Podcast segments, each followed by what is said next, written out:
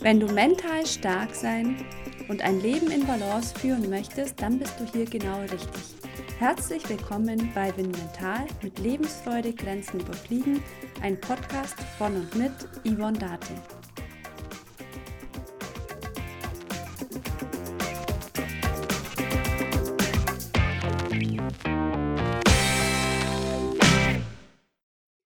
Elke ist gerade vom Hang gestartet und fliegt auf die erste Thermik zu. Mist, jetzt drehen alle rechts herum. Rechts herum falle ich doch immer aus der Thermik. Das Phänomen einer Schokoladenseite kennen wohl alle Sportler. Als Ursache für die einseitige Dominanz wird eine Asymmetrie der Gehirnhälften angenommen. Die beiden Gehirnhälften teilen sich dabei die Arbeit überkreuzt. Die linke Gehirnhälfte dominiert die rechte Körperseite und die Sprache und die rechte Gehirnhälfte kontrolliert die linke Körperseite und das räumliche Vorstellungsvermögen. Bei einer Rechtsdominanz ist die linke Gehirnhälfte folglich stärker ausgebildet und bei einer Linksdominanz ist die rechte Gehirnhälfte stärker ausgeprägt. In der Kindheit ist es noch möglich, die dominante Seite umzupolen. Je älter wir allerdings werden, desto stabiler wird die rechts-linksseitige Dominanz. Bei Erwachsenen sind ungefähr 85% Rechtshänder und 10% Linkshänder. 5% haben keine dominante Seite. Ein ähnliches Verhältnis liegt auch bezüglich der Füße vor. Bei den Augen äh, sind ungefähr 70% aller Erwachsenen eher ähm, rechts dominiert und bei 30% ist eher das linke Auge dominant. Bei den Ohren ist es ungefähr ausgeglichen, also 50-50. Eine gekreuzte Dominanz, also zum Beispiel Rechtshänder und Linksfüßler, ist allerdings gar nicht so außergewöhnlich. Also das kommt auch relativ häufig vor.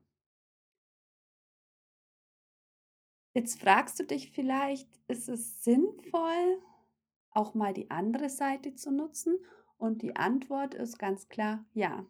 Ein Grund zeigt bereits das Eingangsbeispiel. Also wenn die Elke linksherum nur kreisen kann, ist sie natürlich klar im Nachteil, wenn alle anderen rechts rumkreisen, weil dann müsste sie sich anpassen und sie fühlt sich dann etwas unwohl, kann sich weniger konzentrieren und dadurch kann sie auch schlechter die aufsteigende Luft, also die Thermik, nutzen. Darüber hinaus hat sie auch weniger Reserven, also mentale Reserven frei, um sich nach der möglichen nächsten Thermik umzusehen. Dazu kommt, dass die dominante Körperseite nicht nur beim Kreisen, sondern auch beim Starten und anderen Bewegungsabläufen die Leistung einbüßen kann. Eine einseitige, zu stark dominierte Körperseite hat außerdem auch gesundheitliche Folgen. So hat Elke, wenn sie den Rucksack immer über die rechte Seite hochnimmt, zum Beispiel eine Hüftschiefstellung. Und das führt eben auch dazu, dass sie manchmal Schmerzen im Rücken hat. Bei einem zweiseitigen Techniktraining, also wenn Elke auch mal andersrum kreisen würde, werden beide Körperseiten systematisch trainiert.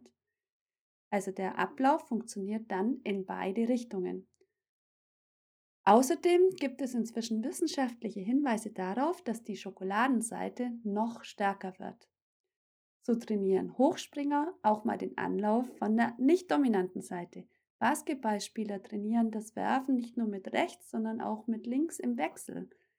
Bewegungswissenschaftler haben herausgefunden, dass bei einem Training auch die entgegengesetzte Körperhälfte mittrainiert wird.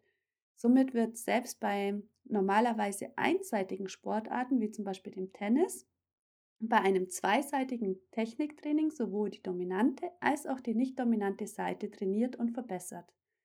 Dirk Nowitzki war dafür bekannt, dass er immer wieder den Dreierwurf im Wechsel mit der rechten und linken Hand trainierte. Tino Stöckel von der Universität in Leipzig hat herausgefunden, dass bei räumlich-motorischen Anforderungen im Training der nicht dominanten Seite angefangen werden sollte. Also man sollte auch schon als Anfänger die nicht dominante Seite gleich mit trainieren. Bei eher kraftvollen und dynamischen Aufgaben hingegen sei es allerdings besser, mit der Schokoladenseite anzufangen. In jedem Sport und auch im Alltag, bei unseren alltäglichen Belastungen, kann es zu muskulären Dysbalancen kommen. So können bestimmte Muskeln verkürzt oder verlängert werden und dann eben arg auf Spannung sein.